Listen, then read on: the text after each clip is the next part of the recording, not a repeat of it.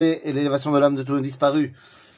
Les amis, alors voilà, je vous devais quelque chose puisque ben, on n'a pas on n'a pas envoyé de petite vidéo vendredi ni Shabbat et donc eh bien on n'a pas parlé de Purim Katan. Et oui, on vient de sortir de Purim Katan vendredi et Shabbat Shushan Purim Katan. Et en fait, je voudrais voir avec vous cette histoire. Mais qu'est-ce que ça veut dire Purim Katan? Qu'est-ce que c'est? Dans la halacha, on aurait pu penser qu'on fait Purim en Katan. Donc je sais pas moi, on lit la Megillah à moitié, on fait euh, un Mishloach euh.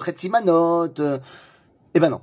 Nous dit la halacha, Purim Katan, la seule chose qu'on va garder de Purim Gadol, c'est que on ne pourra pas faire d'éloges funèbres et de jeûnes. En d'autres termes, à Purim Katan, on n'est pas triste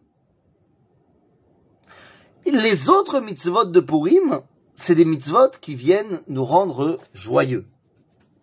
Bah d'accord. Mais on aurait pu les faire aussi. On te dit, ouais, mais attention. Purim Katan, il est là pourquoi Quel est son rôle à Purim Katan? Eh bien, son rôle à Purim Katan, c'est tout simplement de rattraper, on a déjà dit, de rattraper le, la distance qu'il y a entre l'année solaire et l'année lunaire. En d'autres termes, c'est le moment où je me prépare à être en osmose, en unité, entre le monde qui passe et le monde de l'éternel. Et donc, eh bien, lorsque j'arrive à Brune Katan, la fête qui symbolise ce mois de Hadar Rishon, eh bien, je suis très heureux. J'ai pas besoin de faire des mitzvot pour me rendre heureux.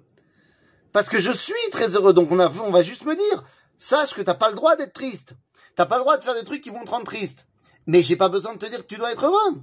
Et c'est pour ça que le, le Réma, Rabbi Moshe Isserles, termine son commentaire du Orachaim, de la partie du Shulchan Aruch qui s'appelle Orachaim, par les lois de Purim Katan, et nous dit que on ne fait pas de jeûne et on fait pas d'oraison funèbre, et c'est tout. Et nous dit le Réma, il y en a qui font un michté. Mais il dit, a pas, nous on fait pas de michté. Il dit, mais par contre, c'est bien d'en rajouter un petit peu quand même. De manger un peu plus que d'accoutumer. Pourquoi? Et là, il cite un verset de Michelet qui dit, Vetov lev mishte tamid. Bah, c'est Vetov lev mishte tamid. C'est-à-dire que le michté, c'est là où tu es malé. Eh bien, Zetov, les Tov de l'Emalé et Achaim. Et en fait, ce Tov Lev Mishtetamid n'est pas la fin de son commentaire au Réma. Puisque la fin de son commentaire, c'est maintenant nous avons terminé Ora Chaim. En fait, nous, le Réman vient nous expliquer, si tu veux pouvoir comprendre l'importance de ta vie ici-bas et de ta vie bah, Olamaba, ah, tu dois comprendre que Tov Lev Mishte. C'est-à-dire que tu dois être empli de vie. Et c'est pour ça qu'à Purim Kata, on te dit la seule chose importante, c'est que tu n'as pas le droit d'être triste.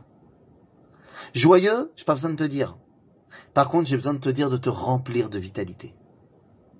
Et en fait, s'il y a bien une chose qu'on doit faire dans ce mois de Hadar Aleph, en préparation à Purim, eh bien, c'est de se remplir de vie.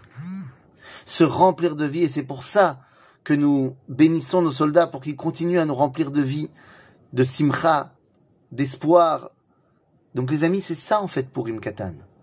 Pour Katan, c'est le moment où la joie, elle est évidente, j'ai pas besoin de te le dire, et c'est tellement le, sujet du moment que tu n'as pas le droit, et c'est le seul truc qu'on va te dire, de te rendre triste. Tu vas me dire, à Purim aussi, on n'a pas de te rendre triste. Oui, mais à Purim, on est obligé de me dire aussi d'être joyeux. Alors qu'ici, la joie, elle est intrinsèque.